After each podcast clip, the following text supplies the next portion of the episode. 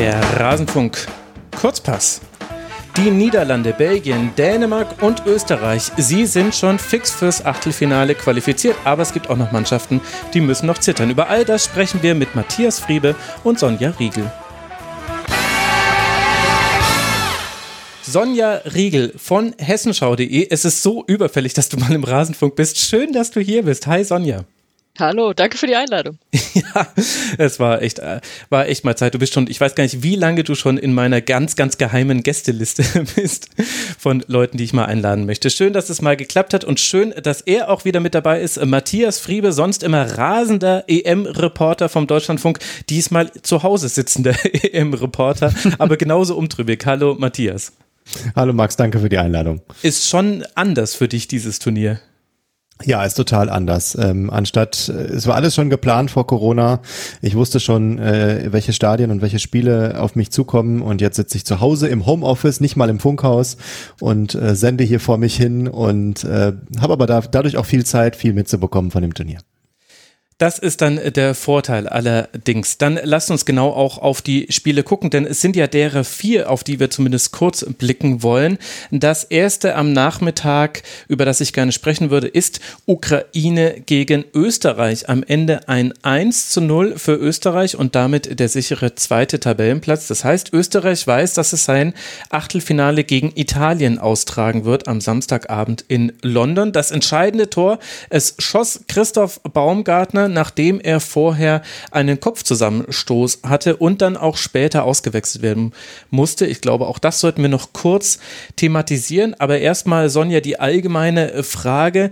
Österreich spielt auf einmal Fußball, weil Österreich auf einmal auch eine Formation aufs Feld bringt, die Fußball bejahend ist? Oder wie hast du dieses Spiel gesehen? Es haben, glaube ich, gestern schon mehrere diskutiert, wie schön dieses Wort Fußball bejahend ist. Aber ja, das kommt auf jeden Fall schon so hin. Und auch gerade auch, wie sie gestartet sind in dieses Spiel. Natürlich waren sie diejenigen, die auch mussten, aber du hast gesehen, die gehen früh drauf, die wissen genau, wir, wir müssen jetzt hier, wir wollen aber auch. Und das war schön zu sehen. Und du hast eben schon das 1-0 angesprochen, das ist ja auch relativ früh gefallen. Ich glaube, so 21. Minute war es dann. Mhm. Und sie hatten ja davor schon irgendwie zahlreiche Ecken und man wusste eigentlich, ist das jetzt so langsam mal fällig, dieses Tor, und dann ist es auch genau zur richtigen Zeit gefallen. Und dann haben sie aber auch nicht aufgehört. Das würde ich auch so mit, mit Fußball bejahend äh, labeln. Weil ich hatte kurz den Eindruck, okay, wahrscheinlich ziehen die sich jetzt zurück und sagen, okay, Ukraine, jetzt müsst ihr ja, jetzt kommt ihr mal. Aber sie haben eigentlich nahezu so weitergespielt wie vorher. Und das hat dann auch Spaß gemacht zu sehen. Du hast ja, glaube ich, sogar mit der Eintracht verglichen daraufhin. ja, ich finde, das war wie die Eintracht damals, als man gegen Augsburg, glaube ich, dann mit zwei Zehnern gespielt hat und auf einmal sah man, ach guck mal, wenn wir Spieler aufs Feld stellen, die Fußball spielen wollen und das in der Formation, wo jeder seine Stärken einbringen kann, dann spielen wir auf einmal Fußball. Und so ähnlich fand ich das bei Österreich ehrlicherweise auch. Ja, ich hatte am, am, Ende oder so 20 Minuten vor Schluss noch so einen Eintracht-Moment, als Stefan Ilsanker eingewechselt wurde, dachte ich mir, okay, der kommt, wenn du, wenn du jetzt nicht mehr wirklich spielerisch alles beherrschen willst, sondern wenn du auch mal die Grätsche auspacken musst, weil du so eine Führung über die Zeit bringen willst. Ja, was ja sehr, sehr gut geklappt hat. Matthias, die Formation, ich habe es jetzt immer so angedeutet, aber für diejenigen Hörerinnen und Hörer, die es nicht mitbekommen haben, nenne ich sie auch noch kurz. Also David Alaba hat diesmal links in einer Viererkette gespielt, davor nominell eine Doppelsechs aus Grillitsch und Schlager. Ich glaube, auf dem Feld war es eher so, dass Grillitsch der Sechser war und Schlager ein Achter neben Sabitzer, Leimer und Baumgartner auf den Außen und Arnautovic vorne in der Spitze. Das war quasi die Revolution, die sich Franco Foda da hat einfallen lassen. Wie haben dir denn die Österreicher gefallen? Ja, sehr gut, muss ich sagen. Ähm, vor allen Dingen, weil sie auch mutig waren und sich was getraut haben. Das war ja in den ersten Spielen gar nicht so. Sie haben sich ja auch ein bisschen versucht zu verstecken und einzugraben. Ich habe die auch immer vor meinem inneren Auge verglichen mit den Österreichern der letzten Europameisterschaft in Frankreich, wo ich sie tatsächlich auch mal im Stadion gesehen habe. Und das war irgendwie überhaupt nicht mehr wiederzuerkennen gestern. Und ähm, ich glaube, dass man äh, definitiv sagen kann, die sind verdient im Achtelfinale, äh, wenngleich die Einschränkungen, die äh, macht, die, die machen wir und machen ja alle auch schon seit langem. Die Gruppe ist natürlich auch sehr dankbar gewesen für die Österreicher. Ja, wobei andererseits, ich war ehrlich gesagt auch da ein bisschen enttäuscht von der Ukraine. Also nicht, dass ich das jetzt mhm. Österreich nicht gönnen würde, aber die haben so viel Potenzial auf dem Feld mit Malinowski, Jaremczuk, Jamolenko, mit Sinchenko. Es war sicherlich ein guter, eine gute Idee, David Alaba direkt gegen Jamolenko zu stellen. Der hatte zwei interessantere Szenen, aber ansonsten ist ihm nicht so wirklich viel gelungen. Malinowski wurde zur Halbzeit schon ausgewechselt, das fand ich sehr überraschend. Habe bis, bis jetzt noch nicht rausfinden können, ob das verletzungsbedingt war. Da ehrlicherweise interessieren sich deutsche Medien überhaupt nicht für die Ukraine und in den internationalen habe ich auch eher andere Themen gefunden. Aber das stimmt zwar mit der Gruppe, aber ich da waren auch Stolperpotenzial da und auch dieses Spiel gegen die Ukraine. Ich meine, es war sehr souverän, es war absolut verdient, 18 zu 5 Schüsse, aber bis zuletzt stand es ja bei einem knappen 1 zu 0 und nachdem die Ukraine das schon mal gegen die Niederlande geschafft hatte, in eine Partie zurückzukommen, in der man eigentlich gar nicht so wirklich offensiv eine Rolle gespielt hat und dann auf 2 zu 2 zu stellen, hatte ich ehrlicherweise schon immer wieder so das Gefühl, das könnte hier noch ins Wanken geraten. Auch deshalb kam wahrscheinlich Stefan Ilsanke in der 72. Minute. Sonja hat es ja schon genannt. Also ich war da so ein bisschen hin und her gerissen und dann aber am Ende fand ich es dann doch sehr enttäuschend von der Ukraine. Mit fünf Schüssen aus so einer wichtigen Partie rauszugehen, dann hast du es auch wirklich nicht verdient, weiterzukommen, finde ich. Ja, stimmt, du hast recht. Ich habe auch immer an das Holland-Spiel gedacht, was ja auf einmal 2-2 stand. Aber wenn wir uns äh, das nochmal vor Augen rufen, also ich weiß nicht, wie Sonja geht, aber außer dieser eine Schuss äh, aus ganz spitzem Winkel, drei Minuten vor Schluss von Jaremczuk, glaube ich, mhm. da kam ja auch offensiv dann nicht mehr viel. Also die ähm, haben es zwar versucht, die Ukrainer, aber eine wirkliche Torchance, außer dieser einen, die dann von Hinteregger auch ganz gut verteidigt wurde. Er hat ihn ja schön abgedrängt äh, und dann schießen lassen aus dem Winkel. Ähm, da war ja dann wirklich keine große Gefahr mehr eigentlich. Es gab nur den Kopfball noch vom eigenen Mann, ne? Leiner ja, genau. hat den irgendwie aufs Tor gebracht, aber das, das ist dann auch wieder super bezeichnend, ne? Also, dass das irgendwie so die Chance war, die dann auch aufs Tor kam, wo dann Bachmann auch mal eingreifen musste, aber sonst, ich war da auch völlig enttäuscht. Also, kommen wir vielleicht auch gleich noch an anderer Stelle dazu, aber es ist natürlich auch dieser Modus, ne?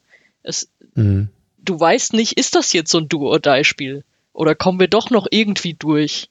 Also das, vielleicht killt da der Modus für uns auch so ein bisschen dann die Spiele, ne? Oh ja, gut, dass du sagst. Also der, dieser Modus, der bereitet mir auch immer wieder Kopfschmerzen. Ähm, habe ich mich länger und intensiv mit, mit befasst bei der EM und bin gestern tatsächlich auch fast drüber gestolpert, weil durch das, äh, durch die anderen Abendspiele äh, spät haben wir ja auf einmal elf Mannschaften im Achtelfinale schon und äh, eigentlich war man von sechs ausgegangen und dann durch das eine Spiel waren es auf einmal elf und ähm, ja, ist mal wieder etwas, wo, worüber man länger reden könnte. Habt ihr ja, ja weil, auch im weil, Players weil Podcast. Entschuldigung, ganz kurz okay. Hörempfehlung an der Stelle. Wenn du schon nicht selber okay, placken willst, dann mach's ich natürlich. So, Sonja. Nee, aber weil du ja als, als Ukraine stehst du dann da und denkst, okay, wenn wir jetzt alles reinschmeißen, dann schaffen wir vielleicht noch den Ausgleich, sind direkt durch, aber wenn wir alles reinschmeißen und kriegen noch einen, dann vielleicht fallen wir dann in dieser, ja, ich nenne es für mich irgendwie immer wie beim Skispringen so Lucky Loser-Wertung, vielleicht mhm. fallen wir dann noch weiter runter. also, ja, es ist halt, es ist zum Zugucken doof, es ist zum Spielen wahrscheinlich auch doof. Ja, ja, ist ein interessanter Punkt. Andererseits verhindert natürlich äh, dieser Modus, äh, dass es äh, Spiele gibt, bei denen es um gar nichts mehr geht, beziehungsweise die Menge der Spiele, an, es, an denen es um gar nichts mehr geht. Also Nordmazedonien gegen Niederlande war jetzt meines Wissens nach das erste bei dem für beide schon die Endplatzierung klar war und auch klar war, okay, da wird jetzt äh, überhaupt nichts mehr gehen.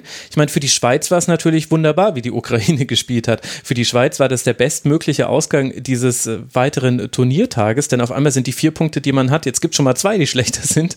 Das ist sehr, sehr gut, weil eben weder die Ukraine noch Finnland, über die wir dann später sprechen werden, es geschafft haben, noch einen Punkt zusammen ich finde aber ehrlicherweise, also jenseits dieser, dieser Turniermodus-Diskussion, passt es für mich aber schon so in ein Muster, wie die Ukraine gespielt hat, dass sie aus dem, was man auf dem Feld hat, viel zu wenig rausgeholt hat und dass man sich letztlich auch in dem Spiel gegen Österreich bei Buschan bedanken kann, dass es nicht früher schon eindeutiger stand. Es hätte sehr gut ein 2 zu 0, ein 3 zu 0 für Österreich sein können und dann hätte es gar nicht mehr diese knappe Ergebnis, dieses knappe Ergebnis hinten raus noch gegeben. Also es war ja, ein seltsames Turnier der Ukraine, muss ich sagen. Kann man, glaube ich, gut so zusammenfassen. Ich habe noch äh, kurz etwas äh, schon gespoilert und ich rede da natürlich zu Menschen, die den Rasenfunk hören, die das wahrscheinlich ganz ähnlich sehen. Aber es ist mir doch nochmal wichtig, das äh, zu betonen. In der 19. Minute wird Christoph Baumgartner am äh, Kopf verletzt. Er schießt dann in der 21. Minute, er wurde behandelt, ging vom Feld, kam dann zurück, schießt in der 21. Minute nach einer Ecke ein Tor. Gott sei Dank mit dem Fuß. Denn in der 29. Minute lässt er sich dann auf den äh, Boden fallen und das Spiel wird unterbrochen und in der 32. Minute wird er dann endlich ausgewechselt. Und warum sage ich Gott sei Dank hatte dieses Tor mit dem Fuß erzielt. Er wurde ausgewechselt wegen äh, Anzeichen einer Gehirnerschütterung. Er hat auch danach zwar noch äh, Interviews gegeben als Man of the Match, aber hat da auch gesagt, ja, er hätte schon Kopfschmerzen und die würden jetzt auch zunehmen. Und für all diejenigen, die vielleicht nicht ganz verstehen, warum ich da immer wie so, weiß nicht, ich fühle mich so ein bisschen wie so ein Oberlehrer, der da immer darauf hinweisen muss, aber googelt mal Second Impact Syndrome. Es ist so saugefährlich, wenn du die, nur die Möglichkeit hast, eine, eine Gehirnerschütterung, dann nochmal einen Schlag auf den Kopf zu bekommen. Und das kann auch einfach nur ein Kopfball sein. Ich finde es unfassbar, dass, äh, dass Baumgartner einfach weitergespielt hat und dass das danach auch nicht äh, thematisiert wird in dem Sinne, boah, da haben wir alle echt Glück gehabt, dass das gut gegangen ist, sondern dass es eher heißt, ja toll, dass er noch im Feld stand, dass es 1 zu 0 gemacht hat. Es ist Wahnsinn. Es gibt ein Concussion-Protokoll für diese EM. Hat es jemand von uns schon beim Einsatz gesehen? Ich möchte es sehr anzweifeln. Es tut mir leid, aber es funktioniert einfach nicht. Der Fußball, ihm ist es nicht wichtig genug.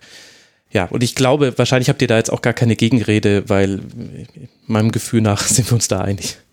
Wir sind uns einig, ich habe eher noch eine Ergänzung. Ich habe das Interview mit Baumgartner auch gesehen und er sagt dann noch einen Satz, der absolut bezeichnend ist. Da muss man auch gar nicht mehr, mehr, mehr dazu sagen. Er sagt, ich habe immer mehr Druck und habe jetzt richtig Kopfschmerzen und dann kommt der entscheidende Satz, aber das nehme ich in Kauf. Und ich glaube, das sagt so ziemlich alles darüber, wie wichtig dieses Thema im Fußball gesehen wird. Ja, oder auch wie es, wie es nach außen halt verkauft wird, ne? Also natürlich ist diese Heldengeschichte, die man dann erzählt oder erzählt bekommt. Genau. Also das, das ist ja auch irgendwie falsch. Ich sage euch, wenn es die Langzeituntersuchung gäbe, die es in der NFL gäbe, wo eben einfach, es müssen halt leider Gehirne toter Menschen untersucht werden, anders kann man es äh, nicht äh, nachweisen, was da passiert ist, dann wär, wüssten wir im Fußball schon viel, viel mehr, was da passieren würde. Ich kann mich erinnern, dass ich schon, da war ich noch, also ganz früh im Gymnasium maximal, also es muss Mitte der 90er gewesen sein. Da habe ich schon in der FAZ damals, wir hatten immer die FAZ als eine der Zeitungen zu Hause, da stand schon im Sportteil damals ein Artikel, dass man ein, eine Untersuchung mit Koordinationsübungen für Menschen wie zum Beispiel Lothar Matthäus, Andreas Brehme, also äh, ehemalige, damals ehemalige oder noch gerade aktive Fußballer, habe man damals schon rausgefunden, dass sie bei koordinativen Fähig äh, Untersuchungen nicht ganz so gut sind wie der Bundesdurchschnitt. Also und das waren so und ich weiß, deswegen habe ich mir das nämlich gemerkt, das waren nämlich so so Übungen wie stecke eine geometrische Form durch ein entsprechendes Loch, also das was Kleinkinder machen. Also ich will mich jetzt nicht drüber lustig machen, das ist halt einfach die Untersuchung, aber damals wusste man schon, hm, Leute, die viele Kopfbälle in ihrem Leben gemacht haben, die sind da irgendwie ein bisschen langsamer. Ich will jetzt nicht sagen, ne, also bitte wertet es richtig. Ich will hier niemanden äh, fehlende Intelligenz unterstellen. Aber das hat man damals schon gesagt und das habe ich mir gemerkt und deswegen bin ich auf diesem Thema so drauf, weil mich das damals, ich fand das damals so krass und es hat sich einfach nichts getan und das ist jetzt, oh Gott, das ist 25 Jahre her. Bin ich alt geworden? Na gut, anderes Thema. Wir alle, Max, wir alle sind alt geworden. ja, wir alle sind gemeinsam alt geworden. Irgendwann sind wir mal die Grumpy Old Men. Das wird toll, wenn wir dann über die Jugend schimpfen, die mit ihrem Klimaschutz. Anderes Thema. Also, Österreich spielt gegen Italien am Samstag um 21 Uhr in London und am Sonntag wird auch die Niederlande antreten, kennt aber allerdings seinen Gegner noch nicht, denn das wird ein Gruppendritter sein und da wissen wir ja alle, das dauert jetzt noch ein bisschen, bis das klar ist. Die Niederlande hatte ein sportlich nicht besonders wichtiges Spiel gegen Nordmazedonien, denn es war schon klar, man würde weiter sein. Man hat dann aber aus dieser Situation ein sehr gutes Ergebnis herausgeholt, würde ich sagen. Es ist am Ende ein souveränes und ungefährdetes 3 zu 0 geworden durch Tore von Memphis und zweimal bei Naldum. Sonja, wie hat dir die Niederlande gefallen? Kann es das sein, dass das jetzt vielleicht sogar gut war, dass die sich nochmal so richtig ein bisschen reingrooven konnten in dieses Turnier? Ja, also natürlich hatten sie auch den richtigen Gegner dazu. Du hast es ja vorhin schon gesagt, mhm. die Gruppe hatte ja diese Konstellation, dass es eigentlich nur um diesen zweiten Platz ging. Und dass jetzt dieses andere Spiel da in Amsterdam, das war ja eher wertlos, aber natürlich ist es nicht wertlos, weil du musst ja in diesem Flow drin bleiben. Deswegen war es auch gut, dass sie äh, relativ wenige Wechsel hatten. Ich glaube, es waren nur zwei. Mhm. Genau, Malen ge- kam dürfte mich und gerne- Gravenberg kam, genau.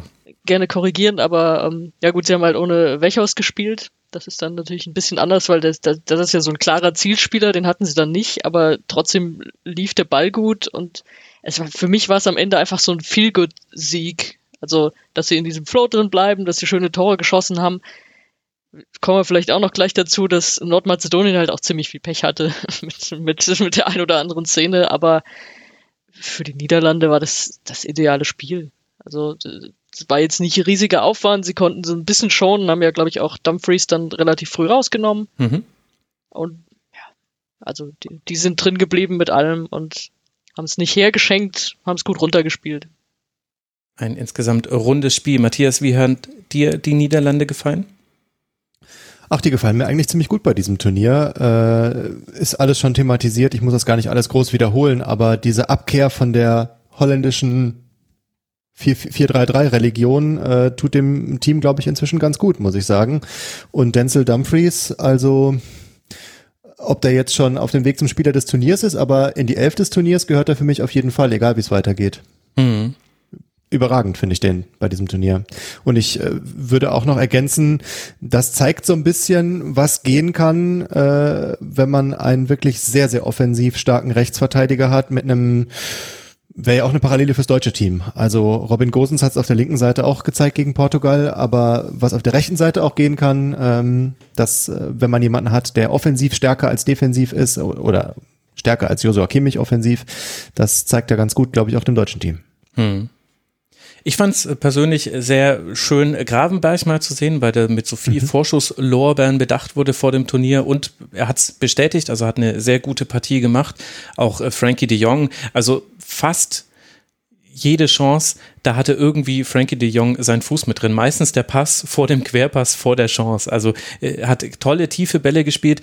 Da hat man allerdings auch ehrlicherweise gesehen, dass bei Nordmazedonien jetzt so ein bisschen auch wahrscheinlich die Kraft fehlt. Denn es gab da Pässe hinter die Kette, die, also da gab es welche, die Dimitrievski hätte ablaufen können und er blieb einfach in seinem Tor.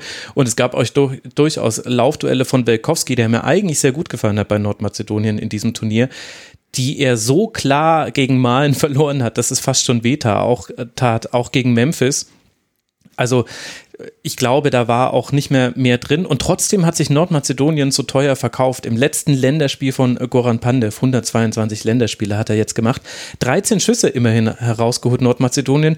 Und ich weiß nicht, also, oder was heißt, ich weiß nicht, ich bin da ein bisschen parteiisch, Sonja, aber ich hätte ihn durchaus gegönnt, dass da einer reingeht. Weil das war ja insgesamt kein schlechtes Turnier von Nordmazedonien und auch in diesem Spiel gegen die Niederlande, wo eigentlich völlig klar war, hey, wir spielen das hier für die Galerie, wir spielen das für unser persönliches Poesiealbum, daran können wir uns mal alle erinnern. Ich fand, da gab es viele schöne Ansätze von Nordmazedonien. Ja, also zwei Tore haben sie ja auch geschossen, die dann leider abseits waren. Also Ja. hätte ich auch gedacht, so komm, ah, da darf schon mal einer zählen. Und ja, da- also sie haben, sie haben mir jetzt auch nicht schlecht gefallen. Du sagst, natürlich kamen sie irgendwie müde rüber und wenn es dann auch um nichts mehr geht und du weißt schon, du bist irgendwie Gruppenletzter, dann ja, versuchst dich halt irgendwie teuer zu verkaufen. Das war schon ganz gut. Sie haben dann ja noch für Pandev diesen Spalier gemacht, als er rausgegangen ist und so. Das war ja auch noch ein schöner Moment. Also ich glaube, so ganz äh, ganz enttäuscht müssen sie da jetzt trotz allem nicht rausgehen. Dimitrievski hat äh, noch ein paar gute Paraden gezeigt. Ristowski ist mir in dieser Partie besonders aufgefallen. Der hatte auch ähm, links auf, äh, äh, Entschuldigung, rechts auf seinem Flügel den meisten Ballbesitz äh, der Nordmazedonier und hatte aber eigentlich ganz gut den Ball nach vorne gebracht. Dann hatten wir Tick, Trich und Trajkowski, also nur zwei davon, Trichkowski und Trajkowski hatten wir im Sturm. Elmers so ein bisschen da hätte man sich noch mehr erwartet. Er hat es allerdings auch schwer gehabt äh, gegen De Licht, frei und blind. Das muss man dazu dann vielleicht auch noch sagen. Interessant äh, fand ich, Matthias, das war so eine Sache, die im Spiel dachte ich mir das noch, aber wenn man zwei Spiele parallel guckt, muss man immer so ein bisschen kritisch gegenüber der eigenen Beobachtung sein. Ich dachte mir, boah, also Frankreich, äh, Entschuldigung, die Niederlande, ja, so, so kritisch gegenüber meiner Beobachtung bin, dass ich beim Spiel Nordmazedonien, Niederlande über Frankreich spreche. Du hast wahrscheinlich drei Spiele noch geguckt, Ja, du hast genau, noch genau. Real Life irgendwo laufen gehabt da. Du, in meinem Kopf laufen immer irgendwelche Spiele noch nebenher. Ja, also ich hatte schon so das Gefühl, also die Niederlande, die stehen aber ganz schön viel im rechten Halbraum direkt vom 16er und dann gucke ich mir danach die Passmaps an, die es so gibt, also auf Between the Posts, das kann ich sehr empfehlen, betweentheposts.net, da gibt es die Matchplots, auch zur Europameisterschaft der Männer, kann ich sehr empfehlen. Und da sieht man, meine Güte, also ich habe es jetzt nicht Hand nachgezählt, aber bestimmt 40 Pässe aus dem rechten Halbraum heraus. Und da war halt dann, also Bardi wäre derjenige gewesen, der da hätte stehen müssen. Stand er leider nicht immer, ist aber dann halt vielleicht auch nicht verwunderlich, wenn du letztlich ja auch eine Mannschaft mit dabei hast, Matthias, die sich ja früher gar nicht äh, qualifiziert hätte für die Europameisterschaft. Findest du das jetzt, wenn wir das mal so Gut, einordnen? Findest du das positiv? Also es, schöne Geschichten bekommen wir ja durch Finnland, durch Nordmazedonien und so weiter. Ich bin so ein bisschen zwiegespalten. Also ich finde es natürlich toll, dass wir die äh, Debütanten haben. Das sind äh, nette Geschichten. Bei den Finnen und bei den Nordmazedoniern haben wir es äh, tatsächlich, äh, das sind ja auch einfach Dinge, die, über die man dann gerne spricht und dann so ein Pandev-Abschied nach so einer äh, langen Karriere mit so vielen Geschichten, die man erzählen kann äh, und dann kriegt er bei einem EM-Spiel seinen Abschied. Das ist ja irgendwie auch schön. Aber wenn man sich jetzt mal die nackten Zahlen anguckt, äh, die null Punkte und die zwei zu acht Tore, wenn man dann weiß, wie sie sich qualifiziert haben über die Nations League, über äh, Staffel D, mm, ich bin echt zwiegespalten, ob das so der goldene Weg ist und äh, bin ja auch, habe ich ja gerade schon angedeutet, zwiegespalten, was die 24 Teams insgesamt angeht bei der EM, auch wenn ich weiß, dass es nie, wahrscheinlich nicht mehr weniger werden. Ähm, ich habe mir gestern tatsächlich nach dem Spiel äh, nochmal die Modalitäten für die WM-Qualifikation angeguckt. Oh, das war ein die, Fehler. Ja, weil ja auch da die Nations League mitspielt. ja. Und da habe ich mir nur einen kurzen, also da, da ist mir nochmal ganz deutlich klar geworden, die Nations League dient ja eigentlich nur noch als ja, du hast vorhin gesagt, Sonja, Lucky Loser Wertung als äh, als Sprungtuch für alle großen Mannschaften, die es nicht geschafft haben. Genau. Also dieses Mal werden die Nations League Sieger ja keine größere Rolle spielen. Ja. Sonja, also ich weiß es nicht. Wie siehst du Bin das? echt unentschieden. Ja, also ich finde es eigentlich ganz gut, da mal so ein Team dabei zu haben oder mehrere Teams auch dabei zu haben, die man sonst da nicht so auf der großen Bühne sieht. Also das finde ich erstmal positiv. Natürlich ist dieser Weg dahin, diese Nations League an sich, ja, ich meine, du bist ja am Ende irgendwie Nations League-Sieger, aber es geht ja dann wirklich um diese Quali und oben, wie du gerade sagtest, geht es halt darum, dass die, die es sonst nicht geschafft haben, irgendwie noch reinrutschen.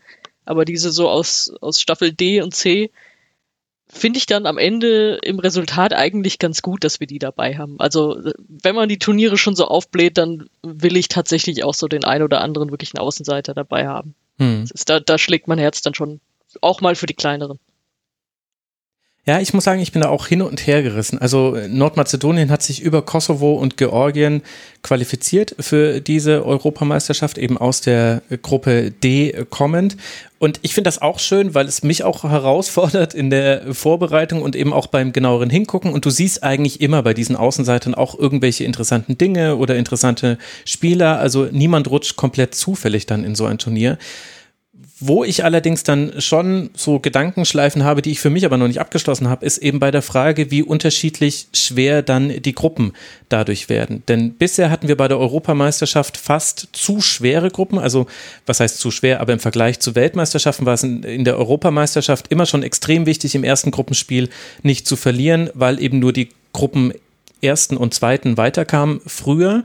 Und dementsprechend hattest du aber auch von Anfang an einen richtigen Druck auf dem Turnier, auf allen Mannschaften. Das nimmt zwar so ein bisschen die Leichtigkeit der Gruppenphase, ich mochte das aber immer ganz gerne, denn wir haben ja vorher schon eine Auswahl gespielt. Also was halt immer mehr verloren geht, ist, äh, dieses Gefühl, dass du sagst, naja, sich qualifiziert zu haben, war schon mal der erste Step und jetzt kommt nochmal eine richtige Aufgabe. Jetzt wird es immer mehr zu diesem, naja, ab der K.O.-Phase wird es dann interessant. Und das habe ich bei so vielen anderen Turnieren schon, die ich so mitverfolge äh, oder, oder Wettbewerben in, in diesem Sinne. Also Champions League, Europa League, das ist ja alles genau dasselbe, dass ich dann so ein bisschen dazu tendiere zu sagen, ich weiß nicht, ob ich das dann bei einer Europameisterschaft auch noch haben möchte, selbst wenn es eigentlich schön ist, mal Nordmazedonien, man gönnt das natürlich diesen kleinen Nationen und für die ist das ja auch wichtig. Das will ich nicht kleinreden, aber wenn man sich die Niederland-Gruppe vergleicht mit, klar, mit der Gruppe F, aber auch mit, mit den anderen äh, Gruppen, dann ist da schon eine krasse Unwucht drin, finde ich. Wenn du einfach so eine Mannschaft mit dabei hast, die alles tut, was in ihrer Macht steht, aber halt auch, wo du auch jetzt in jedem Spiel gesehen hast, ja, es ging bis zu einem gewissen Level und drüber nicht. Und wenn die, der Gegner es geschafft hat, einfach nur auf das normale Level zu kommen, dann ist er halt einfach über Nordmazedonien drüber gehüpft, sportlich gesehen. Es ist schwierig. Ich, ich glaube, da sind wir uns auch einig, dass es da einfach diese zwei Seiten, wahrscheinlich gibt es noch mehr als zwei Seiten, also, dass, es da, dass es da viele verschiedene Seiten und Herangehensweisen gibt. Also ich, ich kann da jede Seite verstehen. Und das ist dann vielleicht auch der solomonische Abschluss dieser äh, Diskussion. Wir werden ja sowieso sehr, nicht gelöst sehr piesig, ne? So. Ja, genau, genau. Und äh, komm, die UEFA, der ist es doch, doch sowieso völlig egal, was wir denken. Der UEFA ist so viel egal. Also der, und der Modus, er wird ja nicht zurückgehen. Also äh, das ist ja die Sache. Also wieder zu 16 Teams werden wir nicht kommen, denn wir brauchen ja mehr Geld im Fußball. Der arme Fußball, er verdient ja kaum Geld. Lasst uns zu angenehmeren Themen kommen. Lasst uns über Russland gegen Dänemark sprechen. Ein logischerweise auch emotional aufgeladenes Spiel, wie es jetzt einfach jedes Spiel der Dänen ist aber sie haben es auch geschafft, Sonja, diese Emotionalität positiv auf den Platz zu bringen und haben gegen Russland klar und verdient mit 4 zu 1 gewonnen. Damsgaard in der 38. Minute, Yusuf Pausen in der 59. Dann gab es einen zweifelhaften Strafstoß, den Artem Chuba noch verwandelt, aber ein wunderschönes, wirklich wunder, wunderschönes Tor von Christensen zum 3 zu 1 und dann darf sogar der Joachim Mähle, der ein starkes Spiel gemacht hat, in der 82. noch nachlegen. Und wir haben in einem sehr voll und eng besetzten besetzten Stadion, vielleicht auch nochmal ein kleines Nebenthema dann für später, aber wir fangen mal mit dem Sportlichen an, einen klaren Gruppenzweiten und auch die Gewissheit für Dänemark, es geht jetzt gegen Wales weiter im Achtelfinale und zwar am Samstag. Wie haben dir die Dänen gefallen? Ja, richtig gut. Also natürlich ist es jetzt schwer, das irgendwie so objektiv zu sehen, weil da fiebert man ja schon mit. Also ich weiß nicht, wie es euch mhm. da geht, aber ich glaube, da geht es sehr vielen so, dass, dass man es jetzt Dänemark umso mehr gönnt nach allem, was da passiert ist. Ja. Und ist bei mir auch so. Also ich bin auch häufiger in Dänemark, das kommt auch noch dazu. Und dann eben so ein mitreißendes Spiel, also was die da, auch was die Fans damit abgerissen haben, 40 Prozent Auslastung, naja, also sah, sah nicht an jeder Stelle nach so wenig Auslastung aus, aber gut, das ist nochmal ein anderes Thema. Aber es war ja wirklich von Anfang an, hast du gesehen, dass das brennt da also muss ich als Frankfurterin aufpassen, dass da kommt gleich irgendwie. Obacht, da äh, kommt ja, ja, hier, kommt gleich jemand und ermittelt, aber ihr wisst, wie ich es meine, also im übertragenen Sinne, dass das Publikum ja völlig mitgegangen ist. Und am Anfang dachte ich erst, okay, die Russen haben ja so die erste Druckphase überstanden mhm. und das war wahrscheinlich auch deren Ziel, also dass das Stadion dann so ein bisschen abgekühlt ist, dass es ein bisschen ruhiger wurde. Und da dachte ich, okay, jetzt, jetzt wird es wahrscheinlich erstmal erstmal schwer, da wieder reinzukommen. Und dann hatte aber, dann hatte Dänemark, glaube ich, so nach einer knapp eine halben Stunde oder so, dann kamen sie irgendwie mit so guten Flanken, Hereingaben, haben sich so ein bisschen näher ans Tor gespielt. Und naja, gut, also ich glaube, da waren über alle Tore, die da gefallen sind, müssen wir reden, weil sie einfach so speziell waren.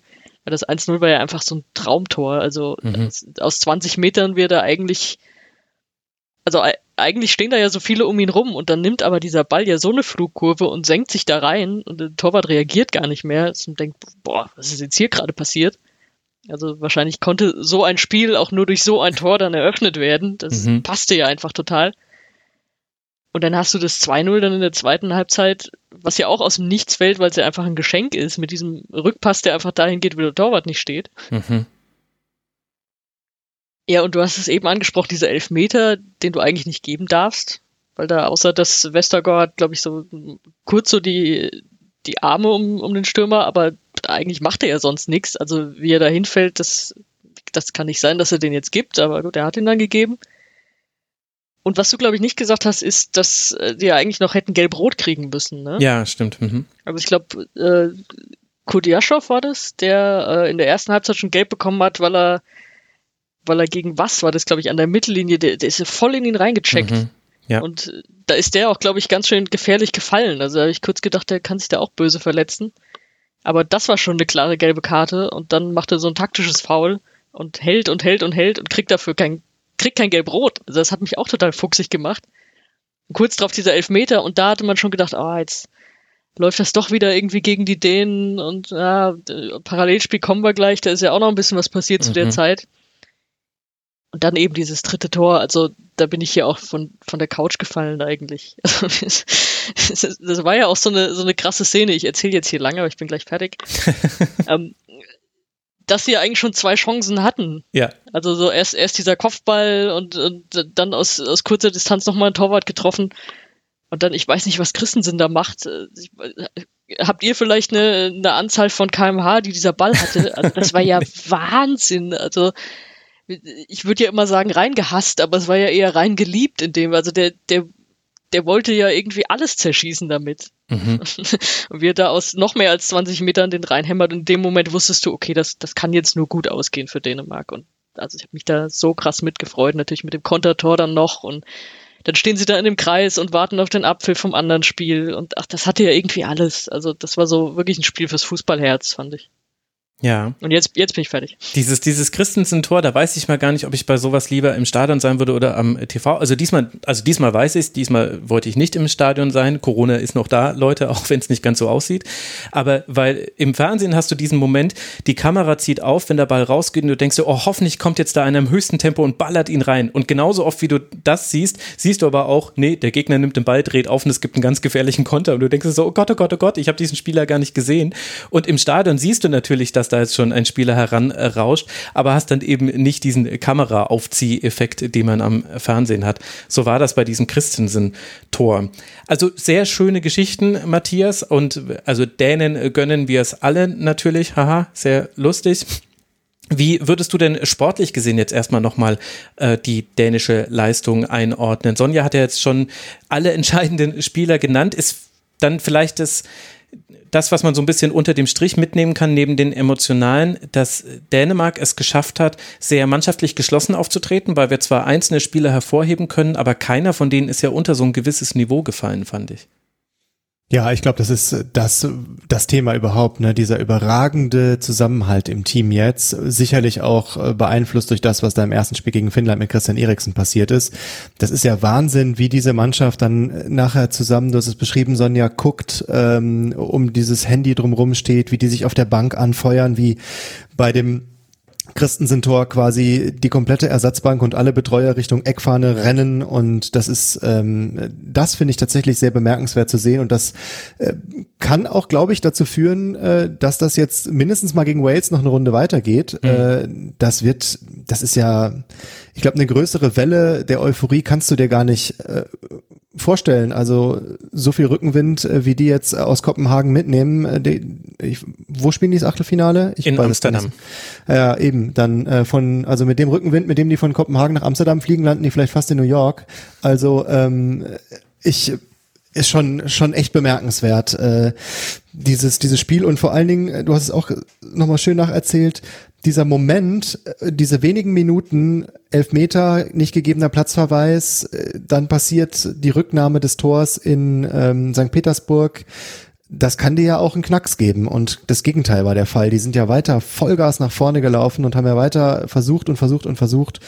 Ich fand es ziemlich beeindruckend und ich finde, man hat nochmal gemerkt, ähm, was es bringen kann, wenn da Kulisse im Stadion ist und wenn da mhm. wirklich gebrüllt und geschrien und getan wird, äh, fand ich auch sehr bemerkenswert, dass man erst einzelne Schreie und dann ganz viele Schreie gehört hat und die Zuschauer schon vor uns allen wussten, was in St. Petersburg passiert ist. Also äh, ganz anderes Thema. Ich äh, sehe das sehr skeptisch äh, äh, mit den Zuschauern. Ich finde, in Budapest sagen wir alle, das geht so gar nicht. In Kopenhagen finden wir es irgendwie toll. Ähm, ich glaube auch die 23.000 nicht, die ähm, auf der auf dem, auf, dem, auf dem Spielbogen stehen als Zuschauerzahl. Das sah irgendwie noch deutlich mehr aus, aber ähm, ja, äh, insgesamt so ein Spiel, was wieder tausend Geschichten hat. Ja, wirklich tausend Geschichten. Also ich glaube sogar, dass es 23.000 waren, weil oben waren sehr viele Ränge okay. leer. Sie haben sich halt nicht daran gehalten. Also es gibt halt, ich habe extra nochmal äh, auf äh, der Seite der UEFA äh, nachgeguckt, da steht halt nochmal, bitte bleiben Sie auf Ihrem Platz. Das hat auf jeden Fall nicht geklappt. Bitte tragen Sie Mund-Nasenschutz. Das hat definitiv auch nicht geklappt. Bitte vermeiden Sie Umarmungen und andere nahe Berührung. Das hat mal so überhaupt gar nicht geklappt. Und das ist halt es tut einem so ein bisschen leid, immer der Partypooper zu sein, aber wir haben halt immer noch eine Pandemie und die, die UEFA soll froh sein, dass sie ihr Turnier ausrichten darf. Eben. Und, und da, da, kann man jetzt wahrscheinlich dann auch sogar gar nicht der UEFA den Hauptvorwurf machen, sondern den Stadionbetreibern vor Ort. Die sind dafür zuständig, das einzuhalten. Ich finde es wirklich schwierig. Wenn ich, wenn ich davon lese, dass die Delta-Variante, es scheint so zu sein, als ob die sich auch an der frischen Luft sehr gut überträgt. Ich habe jetzt gelesen, in Australien gibt es ja noch Einzelnachverfolgung und da gäb, gibt es jetzt, wenn auch wenige Fälle, wo Menschen einfach nur aneinander vorbeigelaufen sind an der frischen Luft. Darf man nicht überbewerten, müssen wir abwarten. Haben wir alle gelernt in dieser Pandemie, nicht immer gleich jede Einzelstudie und so weiter auf die Goldwaage legen. Aber es ist halt doch ein Thema und ich finde nämlich auch, wenn wir, also ich finde es richtig, das in Budapest anzusprechen und dann muss es hier aber auch angesprochen werden. So schön es ist, auch wenn es leichter ist, sich mit ihnen mitzufreuen, ist es halt trotzdem eigentlich das Falsche. ja, gut, geht ja beides. Also ich habe da auch diese Ambivalenz, dass ich denke, oh, also 40 Prozent Auslastung, das an manchen Stellen, ich habe dann wirklich auch gesucht, wie du es eben gesagt hast, so okay. Wo sind denn die leeren? am Rand und oben gibt's genau. dann schon so, da gab's dann Stellen, die sehr leer waren und man dachte, okay, die ballen sich jetzt halt und warum achtet denn da keiner irgendwie drauf? Also dass man so so ein bisschen Ordnung da rein. Wie du sagst, man, man will da ja nicht die Party crashen und ich kann mich einerseits sportlich mitfreuen und trotzdem irgendwie so ein mulmiges Gefühl haben. Und ich habe mir die Frage, die du dir vorhin gestellt hast, wäre ich gern bei dem 3 zu 1 im Stadion gewesen, halt auch gestellt. Und ich dachte, also ohne Pandemie auf jeden Fall. Was ja, muss das für ein krasser ja. Moment sein, ja? Mhm. Aber mit Pandemie, ja, hm, okay, nee, vielleicht auch nicht. Ja, also das, das fühle ich da leider auch. Und das, das kriege ich auch nicht raus. Aber ich habe das Gefühl, dass es viele im Stadion irgendwie dann doch vergessen, was ja. mich einerseits ein bisschen neidisch werden lässt, aber andererseits auch, oh je, also nee, ist mir dann auch zu viel. Und andererseits muss man sagen, nach dem, was ich äh, nachrecherchiert habe, hat Kopenhagen erst die Maskenpflicht in der Stadt aufgehoben. Also sprich, genau, es wäre ja. auch so gewesen für jeden, der zum Stadion kommt, du reist an in einem wahrscheinlich relativ äh, vollen ähm, Verkehrsmittel, öffentlicher Nahverkehr, ja wesentlich besser in Kopenhagen, wissen wir alle, oder du kommst mit dem Fahrrad, auch das ist sehr gut möglich, und dann ziehst du quasi im Stadion erst deine Maske auf. Also es ist auch kontraintuitiv, also ich will jetzt auch gar nicht mit dem Finger auf die Leute zeigen, es ist, es ist eine total seltsame Zeit, das muss man auch dazu sagen. Gut. Ja, aber wenn ich vielleicht noch ein, eins kurz sportlich einwerfen darf, weil wir es eben äh, auch so angedeutet hatten. Natürlich ist Eriksen ja ein krasser sportlicher Verlust. Das, das mhm. wird ja immer noch so, so ein bisschen vergessen, das muss man ja auch sehen, aber wie die den auffangen inzwischen. Also das Tor von Darmstadt, das, das hätte eigentlich auch Eriksen so schießen können. Also das ja. war, das habe ich mir in dem Moment gedacht, so, das war eigentlich ein Eriksen-Tor. Also dass er da aus dieser Zehnerposition dieses Ding da so reinkloppt und auch das fangen sie ja gerade richtig stark auf. Das ist ja eigentlich ihr bester Mann. Mhm. Ja, ganz wichtiger Punkt. Ich finde auch das Heubier da, also ich finde, es gibt so eine, so eine Aufgabenteilung. Also Darmstadt und äh, Braithwaite sind so diejenigen, die offensiv in den Abschlüssen Eriksen ein bisschen ersetzen. Braithwaite noch nicht ganz so erfolgreich, aber von der Menge der Abschlüsse auf jeden Fall schon. Ich glaube, der hatte neun Schüsse oder sowas in diesem Spiel. Also es war brutal viel. Und, äh, und Heubier ist derjenige, der die Pässe spielt und der das auch wirklich gut macht, wo du ja auch diese Einzelgeschichte hast. Er verschießt den Strafstoß im Spiel äh, gegen Finnland und jetzt hat er zwei Vorlagen und wie schön diese Pässe einfach von Heubier waren. Also das ist ein völlig richtiger Hinweis, dass die es gut aufgefangen bekommen. Und Matthias hatte schon Luft geholt und ich habe ihn leider abgewürgt. Matthias. Nee, ich habe tatsächlich gar, gar keine Luft geholt. Ich äh, habe hier Sauerstoff gesucht. okay, gut. Sauerstoff gesucht hat ja auch Russland. Ich finde, über die müssen wir schon auch noch kurz sprechen. Da hatten wir den klaren Fehler von Zopnin vor dem 0 zu 2. Wir hatten den, äh, den nicht gegebenen Platzverweis, die gelb-rote Karte, da ist man gerade noch davor gekommen. Es gab es gab einzelne Szenen, in denen Russland hätte rankommen können. Golovin hat eine sehr gute Chance in der ersten Halbzeit. Das äh, auch so ein typisches äh, hätte wäre wenn Szenario. Dänemark sehr furios gestartet, aber Russland hätte das Tor machen können. Am Ende ein sehr ja, enttäuschendes Turnier der Russen, vor allem, weil Matthias man jetzt auch in diesem Spiel gesehen hat, dass die Torhüterfrage dann vielleicht doch nicht ganz ungeklärt ist mit Safonov im Tor.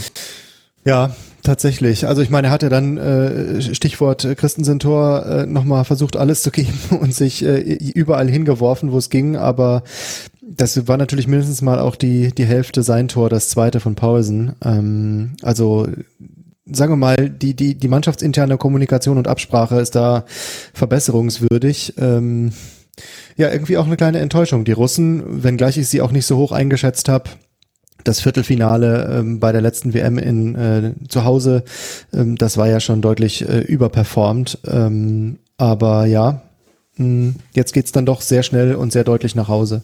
Ja. Übrigens habe ich bei Braithwaite äh, das Spiel verwechselt. In dieser Partie hatte er gar nicht so viele Abschlüsse. Gefühlt hatte ich aber ständig irgendwelche Offensivaktionen von ihm gesehen. Also aber er war beteiligt. Ja, genau, genau. Also wahrscheinlich bin ich dann so diesem Fehler auferlegen. Also für Dänemark geht's gegen Wales. Die Waliser machen sich schon äh, Gedanken, wie, wie kann man denn jetzt guten Gewissens dieses Spiel gewinnen, habe ich in englischsprachigen Medien gelesen. Sie werden bis Samstag 18 Uhr einen Umgang damit gefunden haben. Ambivalenz ist ja das völlig richtige Stichwort, was Sonja hier vorhin schon reingeworfen hat. Die müssen wir alle aushalten. Und die musste dann auch Belgien aushalten bei seinem Spiel gegen Finnland.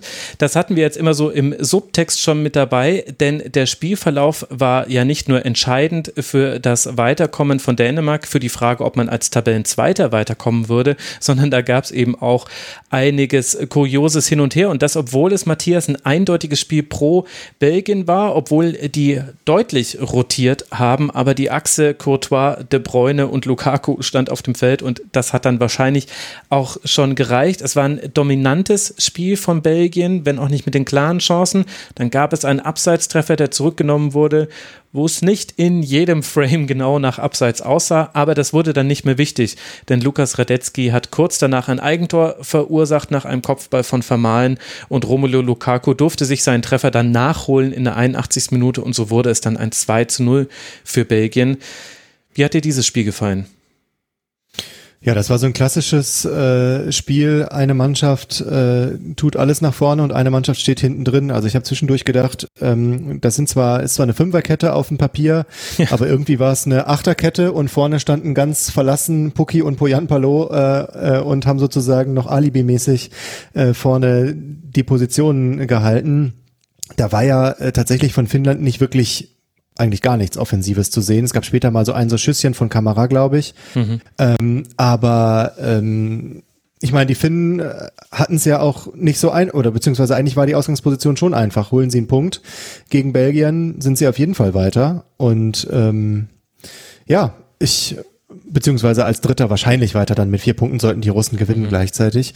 Ähm, die Belgier äh, mit ihren acht Wechseln in der, in der, in der, in der Aufstellung ähm, haben wahrscheinlich jetzt so im Nachhinein alles richtig gemacht, haben geschont, haben Hasama wieder einen Startelf-Einsatz äh, gegeben, brauchten dann aber das Glück, also ich meine, das ist ja schon ein extrem unglückliches Eigentor von Lukas Radetzky. Ähm, wie er ihm da von dem Pfosten, ich glaube, an die Hand springt. Und ich, irgendwie hatte ich so das Gefühl, er selbst wusste so eine halbe Sekunde gar nicht, gehe ich jetzt hin, versuche ihn mhm. zu fangen, ziehe ich meine Hand weg. Ja. Er hatte, glaube ich, schon in dem Moment das Gefühl, oh Gott, wenn ich da hingehe, dann passiert hier was.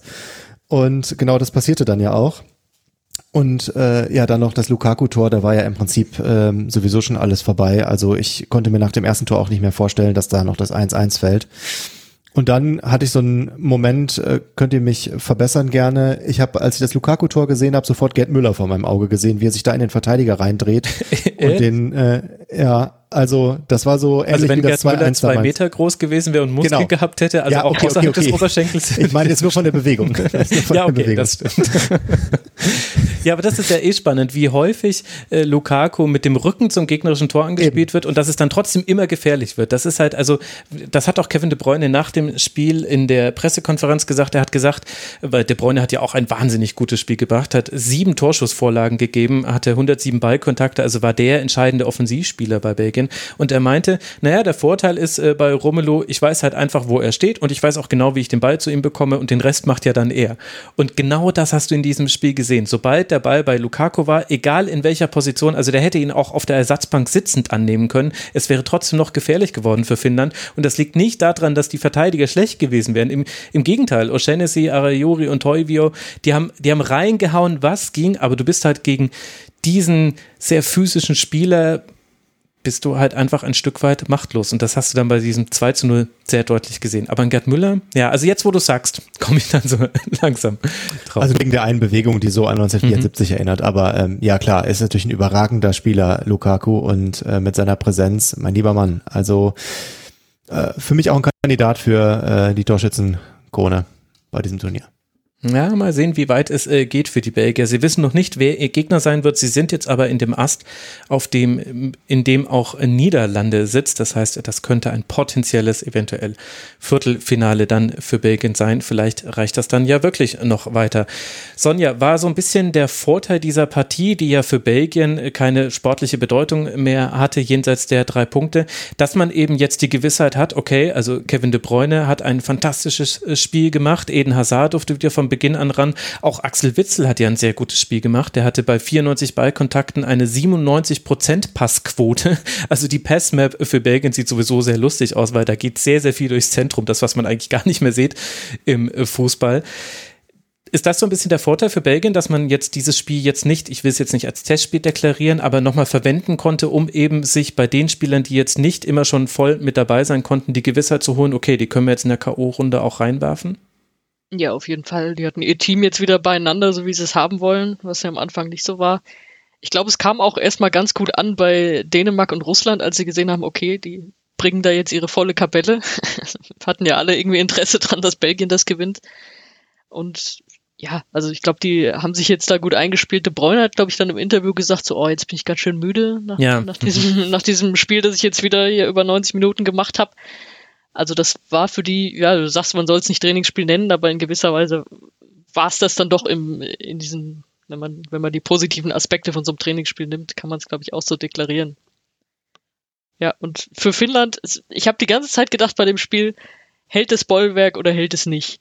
Und ich hatte das erste Mal nach diesem Abseits-Tor, was ja wirklich, also in den Frames, das, das war ja schon sehr krass. Also ich habe in der Zeitlupe gedacht, okay, das war kein Abseits, mhm. das Tor wird zählen. Weiß nicht, wie es euch da ging. Nee, ich bin ja offen und, ausgegangen. Und dann kamen ja die, die Linien, die angezeigt wurden, und ich dachte, oh, halbe Fußspitze, okay, naja, Abseits ist Abseits, ne? Und, aber das war der Moment, in dem ich das erste Mal dachte, okay, das Bollwerk kann vielleicht wirklich halten. Mhm. Hat es dann am Ende nicht, aber da hat man dann so langsam das Gefühl gekriegt, okay, vielleicht schaffen sie es ja, sich irgendwie diesen Punkt noch zu ergaunern. Ja, hat, hat dann leider nicht geklappt. Also für Finnland, die wir jetzt auch hier kurz ansprechen, ist das natürlich super schade. Es gibt noch theoretische Chancen, als Gruppendritter weiterzukommen, aber die sind ehrlicherweise nicht ganz so groß. Ja, eine, aber eine der Szenen des Spiels vielleicht schon beim Singen der Nationalhymne, und das ist mir normalerweise, da ist der Fernseher sogar oft noch gemutet, aber wie Arayuri einfach nicht anders kann, als die ganze Zeit zu grinsen, sich zu denken, ach geil, ey, ich spiele hier eine EM, das gibt's ja alles gar nicht. Und auch während des Spiels immer wieder hast du den gesehen und der hatte den Abend seines Lebens und das, obwohl das er gegen Romelu Lukaku gespielt hat. Da habe ich dann auch wieder so, also weil wir vorhin schon bei Nordmann Nordmazedonien drüber gesprochen haben, diese Geschichten, sie sind schon schön und man gönnt es auch wirklich diesen Spielern von Herzen, weil sie haben so viel ja, investiert total. und es war so unwahrscheinlich, als Finne ein EM-Spiel zu machen.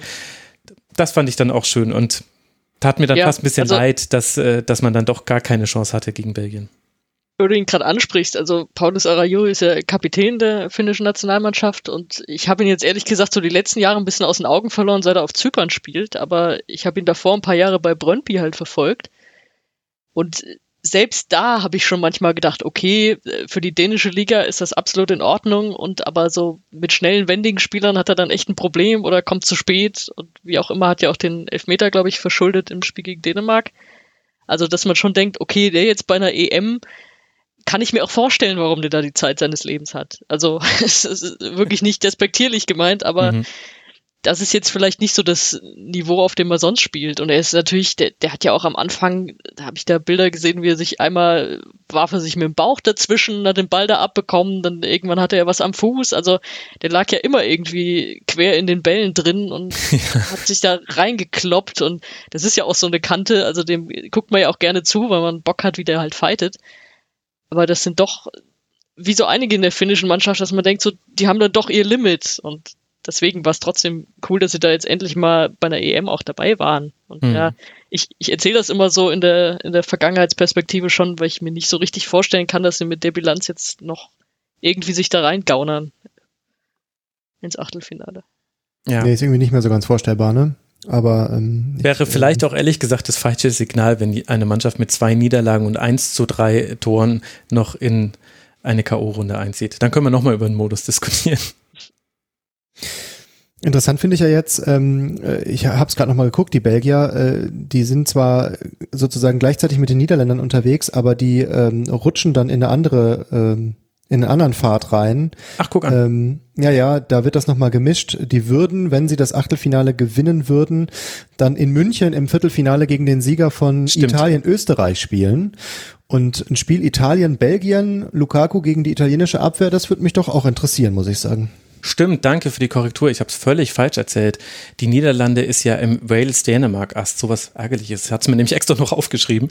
Und ich glaube, das kommt, die spielen an einem Tag nebeneinander her. Ja, ja, Aber, genau. Ich, hab's, hm. ich hatte es mir aufgeschrieben und habe dann gedacht, ach, ich muss nicht auf meine Notizen gucken. Deshalb habe ich mir auch alles gemerkt. Ja, äh, toll. Ja. Jetzt wisst ihr, liebe Hörerinnen und Hörer, wenn ihr es bei Instagram immer seht, meine Notizen. Deswegen mache ich mir so viele Notizen, weil der Max nichts kann, außer seine Notizen ablesen, wenn er so viel Fußball guckt. Nun ja, so ist das. Bei Kevin de Bruyne wollte ich noch äh, kurz vorhin einwerfen, dass ich mich noch nie einem Leistungssportler so nahe geführt habe und auch noch nie eine Antwort auf die Frage, wie fühlen sie sich, so gut fand, als er einfach nur gesagt hat, müde. Sehr, sehr müde. Und dann dachte ich mir so, Kevin, du bist einer von uns. Es geht mir ganz genauso. Ach ja. So war das. Und wir haben nicht mal gespielt. und wir haben nicht mal gespielt. Aber es war auch äh, mitreißend vom Ansehen. Wir hatten, und wir hatten es vorhin kurz angesprochen, diese Phase, in der auch in, im Dänemark-Spiel etwas zu kippen schien, das war eben genau das äh, erst erzielte Tor von Belgien, dann wurde es zurückgenommen wegen Abseits, dann gab es den Strafstoß, den sehr zweifelhaften Strafstoß für Russland, der wurde verwandelt. Das war diese kurze Phase, die wir vorhin meinten. Aber es sollte ja gut gehen. Dänemark weiter und Belgien weiter. Ich habe noch äh, ein ganz kleines äh, Thema. Wir müssen das jetzt gar nicht im Detail analysieren, aber weil heute Abend Schottland auftritt und wir da jetzt einen Corona-Fall haben, der ja eigentlich in der Blase nicht mehr vorkommen sollte. Bobby Gilmore, den wir noch alle so gelobt haben im letzten Spiel gegen England, äh, ist Corona-positiv getestet worden und deswegen wurden jetzt zwei englische Spieler isoliert, also Mason Mount und Ben Chills werden nicht spielen können, weil die hätten engeren Kontakt zu Gilmore gehabt. Ich habe jetzt in anderen Medien gelesen und äh, gehört, dass es auf schottischer Seite, wo so war, dass hastig Instagram-Postings gelöscht wurden, auf denen man sehen konnte, dass Gilmore auch noch neben anderen schottischen Spielern waren, die man jetzt aber nicht in Quarantäne stecken möchte. Matthias, was fangen wir mit dieser Information an? Also es kann ja nicht komplett überraschen, dass wir auch während des laufenden Turniers einen Corona-Fall haben. Wie bewertest du den Umgang damit der Verbände? Ja, äh, ist so ein Thema, was mich die ganze Zeit irgendwie umtreibt. Ähm, ich habe auch sofort gedacht, aha, jetzt sind es genau zwei Spieler, äh, zufällig seine Teamkollegen von Chelsea, die da jetzt isoliert werden. Und dann hört man auch sofort, ja, ja, wir sind mit den Behörden im Kontakt und die sind bis jetzt negativ und in zwölf Stunden gucken wir mal, ob die vielleicht doch spielen können. Also so ganz überzeugend finde ich das alles nicht. Und ähm, ja, natürlich Billy Gilmore erstmal gute Besserung und äh, hoffentlich, äh, dass alles äh, gut ausgeht für ihn, aber äh, ich weiß nicht, ich bin irgendwie skeptisch mit diesem ganzen Corona-Management der Mannschaften und äh, der UEFA insbesondere hat jetzt gar nichts mit dem Fall Gilmore zu tun, aber diese Berichte darüber, wie man jetzt mit dem Finale und der Delta-Variante umgehen will, die äh, lassen mich doch schier verzweifeln manchmal an äh, der UEFA und an dem, was da so geplant ist. Ja, wobei ich finde das jetzt nicht nur UEFA, sondern wenn ich so zurückgucke auf ein ganzes Jahr, mit dem wir eigentlich mit solchen Meldungen ja leben, auch in der Bundesliga oder so, es war immer schwer nachzuvollziehen. Also dann hast du hm. da irgendwie der Erstligist, dann fällt da jemand mit Corona aus, aber es gab überhaupt keine Kontaktpersonen irgendwo in der Mannschaft. Naja. Und dann hast du es bei anderen Teams weiter unterklassig, da ist dann gleich die ganze Mannschaft in Quarantäne. Also es ist, es ist ja von außen wirklich gar nicht nachzuvollziehen wer da wie irgendwie rauskommt mit einer Kontaktperson und ja, können spielen, alles gut und also das, deswegen ist bei diesen Meldungen, da passiert bei mir schon gar nicht mehr viel, weil es einfach, ich denke, wie soll ich, wie soll ich es nachvollziehen? Die werden ja. da irgendwas drehen oder versuchen zu sagen, ja, er hatte mit niemandem Kontakt und so. Das ist wirklich schwierig. Also ja, ja das stimmt das ja auch. ermüdet mich total seit einem Jahr eigentlich schon. Wir sind ja auch zu weit weg. Äh, übrigens, Andy Robertson war das, äh, der hat noch Tischtennis gespielt mit Bobby Gilmore, hat das auf Instagram natürlich gezeigt, so wie es heute ist, und hat das dann noch hastig gelöscht. Und ich glaube, ich habe vorhin Chills gesagt statt Chill, weil, keine Ahnung, wahrscheinlich habe ich Chills, wenn ich diese Meldung lese. Also das tut mir sehr leid, falls ich, ich bin mir gerade nicht ganz sicher, aber irgendwas hat sich komisch angefühlt, als ich äh, da vorhin äh, gesprochen habe. Ja, es ist, es aber, ist irgendwie aber wenn schwierig. man bei irgendwas mehr als anderthalb Meter Abstand hat, dann halt auch beim Tischtennis. Ja, da, ja gut. Wahrscheinlich war es ein Rundlauf, oh Gott. Mit einem gemeinsamen Ball. Ich meine, die Sache ist, also ich denke mir ehrlich gesagt bei diesen Fällen immer genau das, was du gesagt hast, Sonja, wir sind so weit weg, um es beurteilen zu können und wir wissen wie jetzt auch einfach, wie der Fußball damit umgeht. Ich denke mir ehrlich gesagt immer nur, ja, hoffentlich geht das halt einfach gut. Also hoffentlich erfahren wir jetzt halt dann nicht in einer Woche, dass noch irgendwie drei Covid bekommen haben und hoffentlich spielt halt einfach keiner, der positiv ist. Es kann ja trotz aller Tests äh, dennoch irgendwie passieren. Das wissen wir ja alle inzwischen sehr gut, dass man schon infektiös ist, bevor der Test anschlägt und den Virus damit auch hat. Das sind so meine Gedanken, dass ich mir denke, ja, hoffentlich geht es halt jetzt einfach gut. Jetzt spielt äh, Schottland äh, dann heute Abend gegen Kroatien. England wird gegen äh, Tschechien spielen. Auch definitiv interessante Spiele. Aber ein bisschen irritierend ist es schon, dass es einfach weiter so ist, auch bei diesem Turnier, dass einfach der Verband sagen kann, ja, also wir haben mal ganz genau nachgeguckt, er hatte Kontakt mit niemandem, voll super, deswegen isoliert er sich jetzt und dass der Gegner dann sagt, ja, also also gedeckt wurde von Mason Mount, den lassen wir jetzt mal lieber raus. Er hätte wahrscheinlich eh nicht gespielt, ist alles nicht so schlimm. Also das ist schon, ja, genau. Ich glaube, wir haben alles dazu gesagt. Dann äh, danke ich euch sehr herzlich, auch dass ich äh, unabgesprochen dieses Thema hier noch reinwerfen durfte. Da merkt man, dass ihr wirklich einfach äh, Profis seid. Ganz, ganz herzlichen Dank an Matthias Friebe vom Deutschlandfunk, at Matthias-Friebe auf Twitter. Und ich kann auch nur nochmal den Players Podcast sehr empfehlen vom Deutschlandfunk. Den kann man sehr gut zwischen reinpacken, denn er ist ein kurzer Podcast. Bin ich normalerweise gar nicht so der Freund von. Aber diesmal bei dieser EM, Matthias, feiere ich das sehr, eure Kürze. Dann kann ich nämlich auch noch mitkommen. Matthias, danke dir, dass du mal wieder mit dabei warst. Ja, passt in so eine Halbzeitpause, ne? Danke dir. Ja, genau, genau. Vor allem, ich höre ja alles auf 1,8. Da geht das aber wirklich sehr ratzfatz. Und herzlichen Dank an Sonja Riegel von hessenschau.de, at Sonja Riegel auch auf äh, Twitter. Man kann übrigens von ihr auch ein sehr schönes Hörbuch hören über Groundhopping. Das kann ich hier auch sehr empfehlen. Sonja, vielen Dank, dass du mit dabei warst im Rasenfunk. Ja, danke, danke. Und euch, lieben Hörerinnen und Hörern, danke für eure Aufmerksamkeit. Der Rasenfunk bleibt weiter werbe- und sponsorenfrei. Wir finanzieren uns über eure Unterstützung. Auf rasenfunk.de slash unterstützen erfahrt ihr, wie man uns finanzieren kann. Und bitte tut das. Würde uns sehr freuen, wenn ihr einfach mal überlegt, was ist euch die Berichterstattung des Rasenfunks wert? Ihr finanziert nicht nur Frank und mich, sondern auch die Gäste. Der Rasenfunk soll für alle da sein. In diesem Sinne, bleibt gesund. Wir hören uns morgen wieder. Macht's gut. Ciao.